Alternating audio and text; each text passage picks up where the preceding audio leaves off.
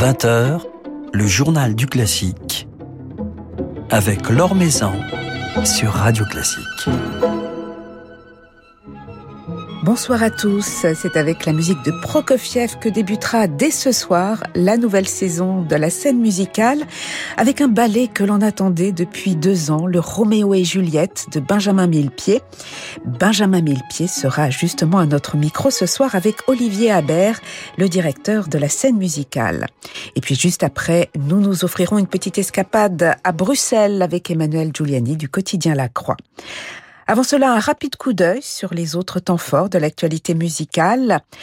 Un nouveau prodige finlandais de la baguette à la tête d'une grande phalange internationale, Tarmo Peltokoski, 22 ans seulement, vient d'être nommé chef invité permanent de l'Orchestre Philharmonique de Rotterdam, et cela à partir de la saison prochaine. Tarmo Peltokoski, qui vient de faire sensation avec l'Orchestre national du Capitole de Toulouse. Son nom circule également pour la succession de Tougan Sokiev, un chef dont on n'a pas fini d'entendre parler. Philippe Gau vous en dit plus dans son article publié sur le site de Radio Classique. L'Opéra Royal de Liège accueille ces jours-ci sa première production, L'Acmé de Léo Delibes, dans la mise en scène de Davide Garatini Raimondi, qui joue sur la magie des ambiances orientales, sous la direction de Frédéric Chasselin et avec une enfant du pays, une fidèle de la scène liégeoise, Jodie De Vos, dans le rôle de l'Acmé, aux côtés de Philippe Talbot, Lionel Lotte et Marion Lebègue. C'est à découvrir à partir de mardi prochain, le 20 septembre et jusqu'au 6 octobre avec une représentation le dimanche 25 à 15h pour ceux qui souhaiteraient faire l'aller-retour dans la journée depuis Paris. La rentrée au théâtre des Champs-Élysées, ce sera mercredi le 21 avec une superbe production, la reprise de ce merveilleux Orphée et Eurydice de Gluck dans la mise en scène de Robert Carsen, sous la direction de Thomas Engelbrock à la tête euh, du chœur et de l'orchestre Balthasar Neumann et avec une nouvelle distribution, Jakub Józef Orlinski en Orphée et Regula Mühlmann en Eurydice. Une production absolument magnifique, épurée et bouleversante à découvrir ou redécouvrir jusqu'au 1er octobre.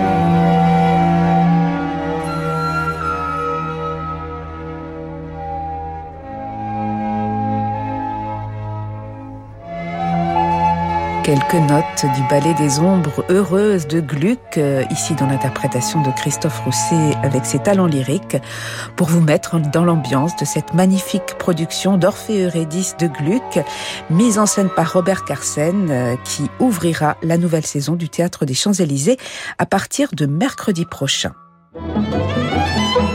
Maison sur Radio Classique. C'est un spectacle que l'on attend depuis deux ans, dont la création a été plusieurs fois reportée et que l'on pourra enfin découvrir dès ce soir à la scène musicale, le ballet Roméo et Juliette de Prokofiev revisité par Benjamin Millepied. Benjamin Millepied qui est notre invité ce soir avec Olivier Habert, le directeur de la scène musicale. Bonsoir à tous les deux. Bonsoir. Bonsoir. Alors Olivier Habert, l'année dernière, vous étiez déjà venu nous présenter la saison de la scène musicale et on avait parlé de ce Roméo et Juliette qui devait en être euh, l'événement et qui malheureusement a été victime euh, d'un nouveau euh, confinement. Ça y est, le ballet est créé. Comment vivez-vous cela? On y est enfin, effectivement. C'est presque un message pour nous. C'est peut-être le, volet ou la page du Covid qui se tourne définitivement avec l'arrivée enfin de ce magnifique spectacle Roméo et Juliette qu'on attend depuis très longtemps. J'en ai parlé l'année dernière, j'en avais parlé l'année d'avant aussi d'ailleurs. Donc effectivement, c'est vraiment avec beaucoup d'impatience qu'on attend ce spectacle. Euh, qui et puis il n'y a pas que nous parce que je crois que le public aussi, il y a énormément de spectateurs qui, euh, qui sont au rendez-vous euh, et, qui seront au rendez-vous à partir de ce soir et jusqu'au 25.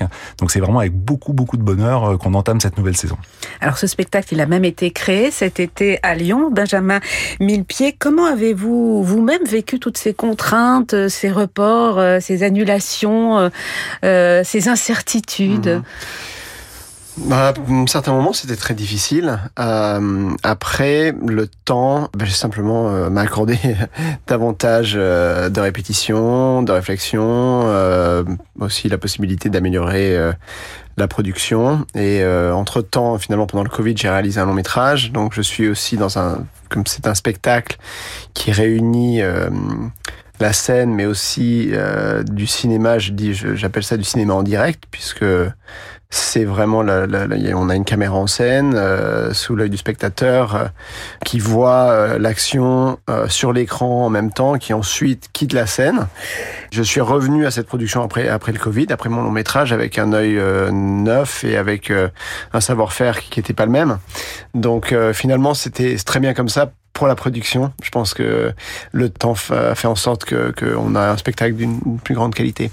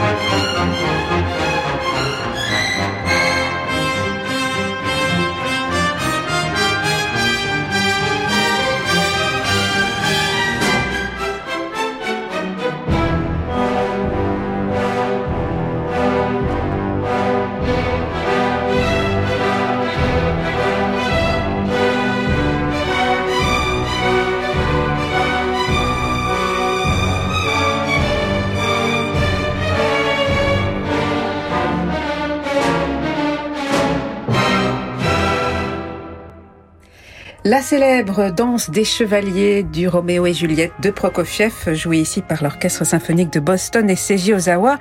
Musique de Prokofiev qui résonne dès ce soir à la scène musicale, dans la grande salle de la scène musicale, et cela jusqu'au 25 septembre, à l'occasion de la présentation de ce ballet de la compagnie LA Dance Project, chorégraphié par Benjamin Millepied. Un ballet auquel, Benjamin Millepied, vous nous le racontiez tout à l'heure, vous avez choisi de donner une dimension cinématographique, mais un, cinéma en direct. Donc on, est encore euh, dans, le spectacle vivant, mais vous mariez euh, l'art de la scène et, l'art de, la caméra. Oui, c'est aussi les, finalement les deux médiums qui me passionnent le plus. Et euh, dans un moment où bah, je, commence le cinéma, j'ai eu la première mondiale de mon film dimanche dernier à, Toronto. Sur Carmen qui est Carmen. C'est vrai que c'est peut-être ça aussi. C'est une production qui rassemble euh, de choses qui me passionnent énormément. Mais qu'apporte la touche cinématographique? La caméra, elle filme de près, donc on est dans, l'intime, on est dans la proximité. On est dans la proximité, on a, euh, ça me permet de maîtriser euh, l'œil du spectateur, de faire des choix euh, bah, que je peux pas faire avec la scène, tout simplement, euh, faire tourner le spectateur autour du danseur, euh, se rapprocher de très près, ou, ou même utiliser les espaces extérieurs à la scène comme des espaces de cinéma, vraiment comme des décors.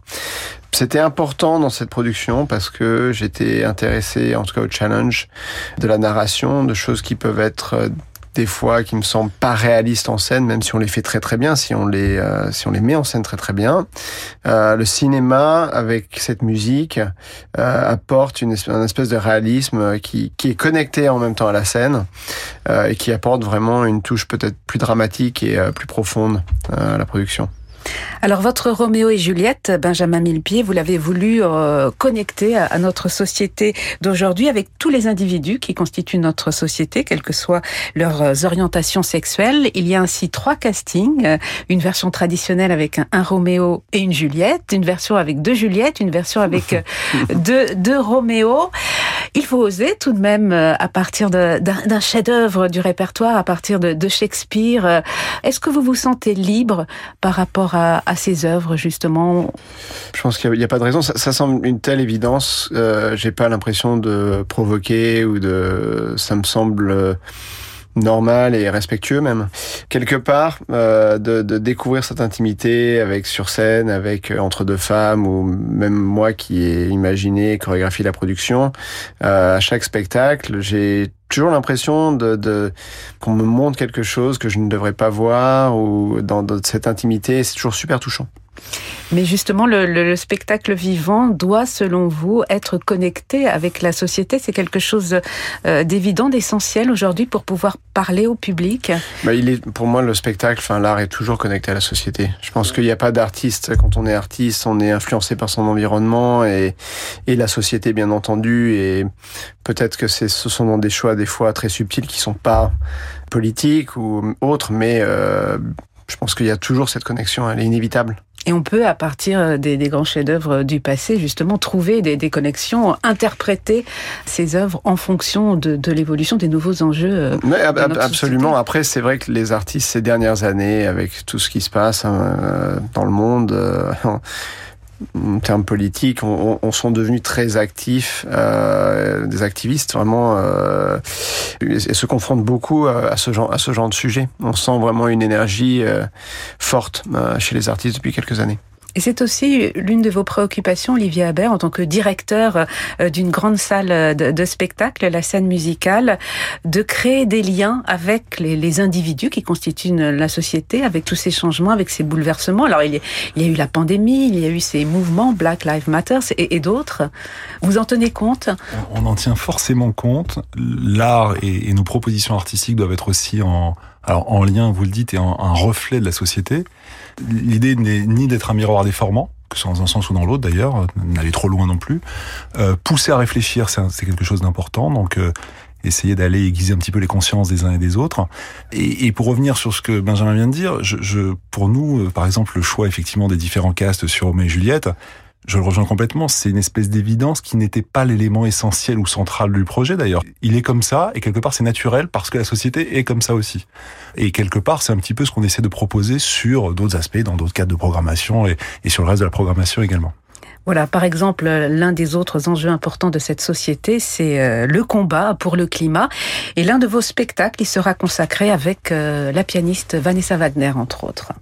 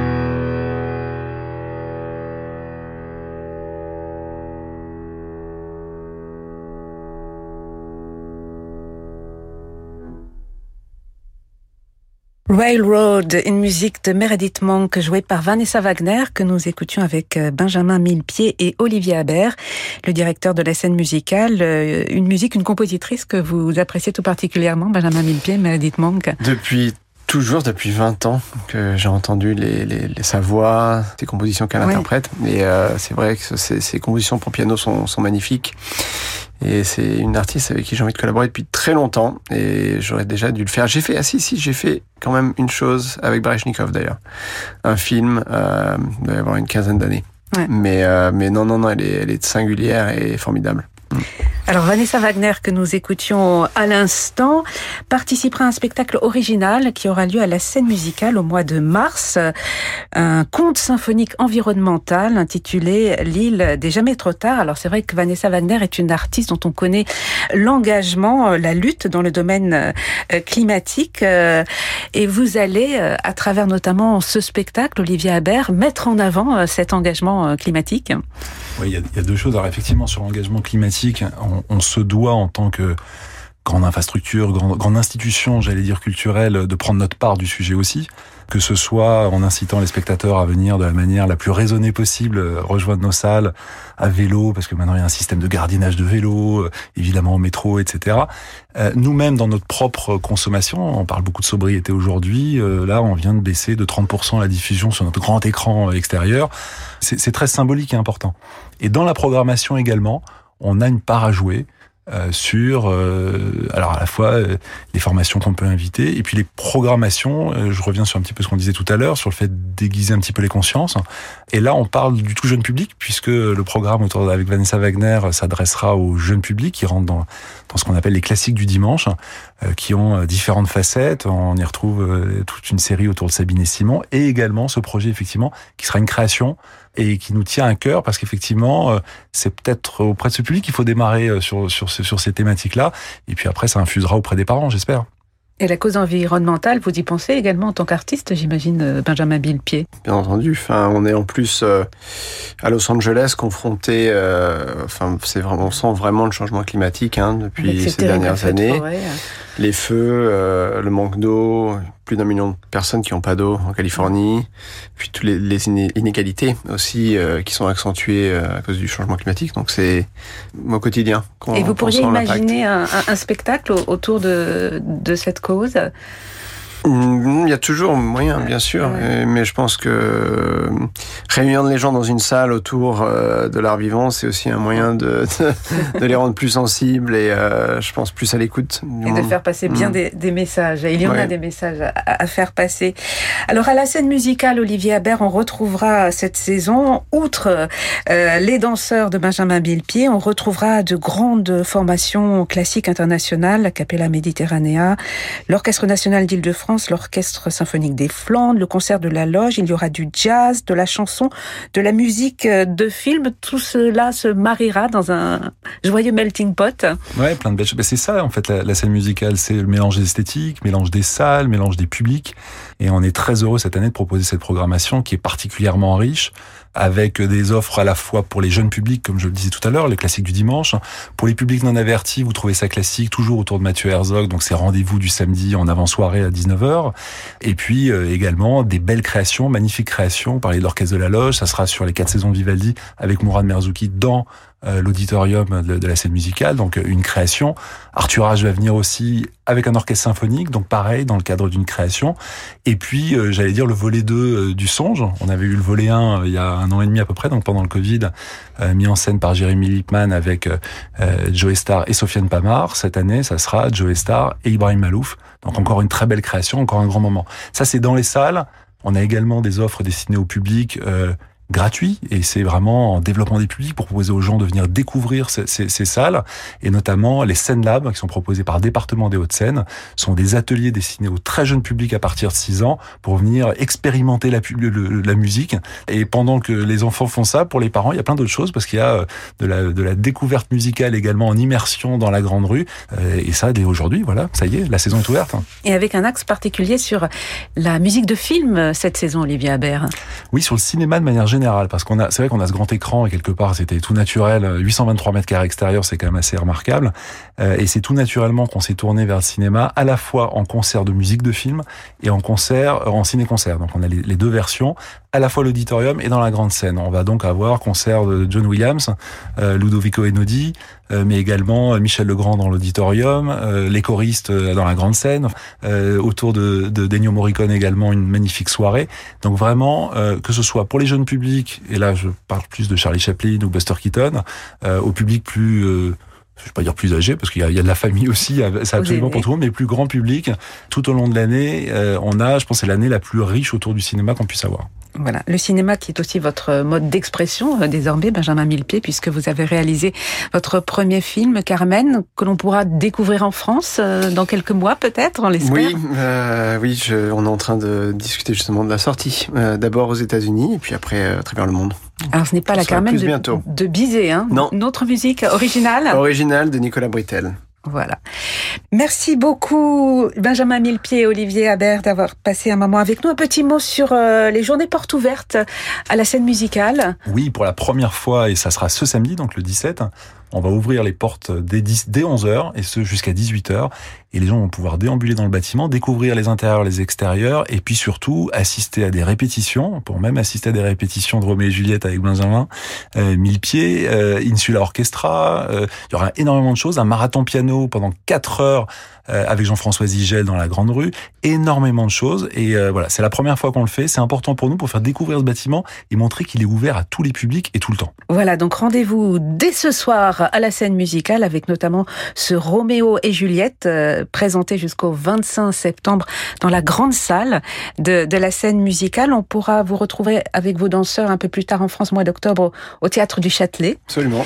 Et on va se quitter avec euh, de la musique de film, la musique de Michel Legrand, l'un des compositeurs qui sera à l'honneur cette saison à la scène musicale, et avec un pianiste euh, avec lequel vous allez collaborer, Benjamin Billepied, c'est Alexandre Tarot. Vous préparez un spectacle pour l'année prochaine? Oui, de, oui, on sera tous les deux, enfin on sera tous les trois avec son piano en scène l'année prochaine. Autour de la musique de, de Bach, c'est ça? Mmh. Peut-être. hein? Musique française, musique Ah, de ouais. Bach. ouais. Il fait ça admirablement bien. Mhm. Et on va écou- écouter en avant-première un extrait de son album euh, intitulé Cinéma, dans lequel Alexandre Tarot interprète entre autres ce célèbre thème de Michel Legrand.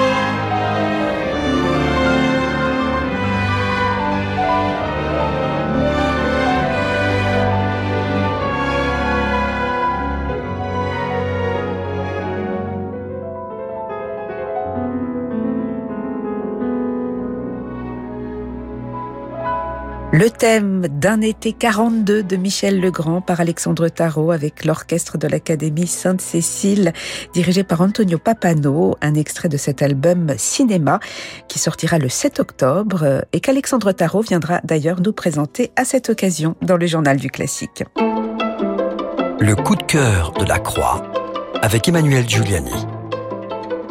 Bonsoir Emmanuel. Bonsoir Laure. Alors cette semaine, direction Bruxelles, la monnaie de Bruxelles. Exactement, le théâtre de la monnaie où se donne la Dame de pique de Tchaïkovski qui, après Eugène Onegin, est sans doute l'opéra le plus connu de Tchaïkovski, même si cette partition qui est très exigeante pour les solistes bien sûr, mais aussi pour les chœurs et l'orchestre, ne peut être montée en un tournement. C'est pour ça que toute nouvelle production est à noter et donc c'est bien à la monnaie de Bruxelles que je vous convie aujourd'hui où l'ouvrage est donné jusqu'au 29 septembre jusqu'à la fin du mois. Et si je choisis de vous en parler, c'est parce que ces représentations sont placées sous la direction de la chef d'orchestre Nathalie Stutzmann, dont la déjà très belle carrière prend depuis quelque temps un essor tout à fait remarquable et tout à fait mérité. C'est d'ailleurs la première fois que la musicienne dirige l'orchestre de la Monnaie. Sur le podium, ses qualités techniques, musicales et narratives sont véritablement éclatantes, l'orchestre étant pour elle le meilleur vecteur pour raconter des histoires, peindre des émotions et évoquer des sensations multiples en musique. Et sans craindre les clichés, on peut dire que la vocation et la pratique de chanteuse de Nathalie Stutzmann est pour beaucoup dans son art de maestra et la théâtralité qu'elle donne à son orchestre. En effet, elle apporte beaucoup de soin à l'éloquence des instruments, l'attention aux phrasés, aux respirations, le souci des timbres et de leurs alliages, de leurs couleurs, de leurs textures. Tout ceci est au cœur de son travail avec l'orchestre. Mais alors justement, Emmanuel, euh, quels sont les répertoires de prédilection de Nathalie Stutzmann Alors actuellement, elle développe ses qualités en particulier dans le grand répertoire du 19e et du 20e siècle. Autant sa voix d'alto, on s'en souvient, servait et sert aussi bien les grandes pages baroques que les leaders romantiques, Brahms, Mahler, etc. Autant son calendrier de chef se remplit-il surtout de concerts symphoniques et de productions lyriques romantiques et post-romantiques. Et Tchaïkovski fait vraiment partie de ses compositeurs fétiches, comme Brahms, Mahler ou Wagner, dont d'ailleurs elle dirigera l'été prochain à Bayreuth l'opéra Tannhäuser. C'est une reconnaissance prestigieuse si l'on est de diriger euh, Wagner à Bayreuth. On se rappelle d'ailleurs que Nathalie Stutzmann avait déjà triomphé dans ce même ouvrage wagnérien à l'opéra de Monte-Carlo il y a quelques années. Directrice musicale de l'orchestre d'Atlanta, invitée dans le monde entier, la France qui était un peu à la traîne a désormais intégré son très grand talent.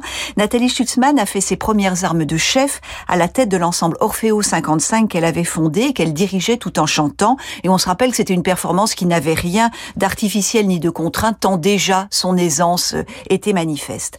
À la Monnaie, la Dame de Pique qu'elle dirige dans une mise en scène de David Marton lui a inspiré un travail de détail. Elle a notamment insisté sur la palette incroyable des nuances, des 4 voire 5 P que met Tchaïkovski dans la partition jusqu'au même nombre de F pour fortissimo et elle veut concilier la tension extrême de cet opéra très passionné et tragique avec la transparence nécessaire pour en comprendre l'action dramatique et musicale. Et on entend pour nous séparer euh, l'ouverture de cette dame de pique de Tchaïkovski.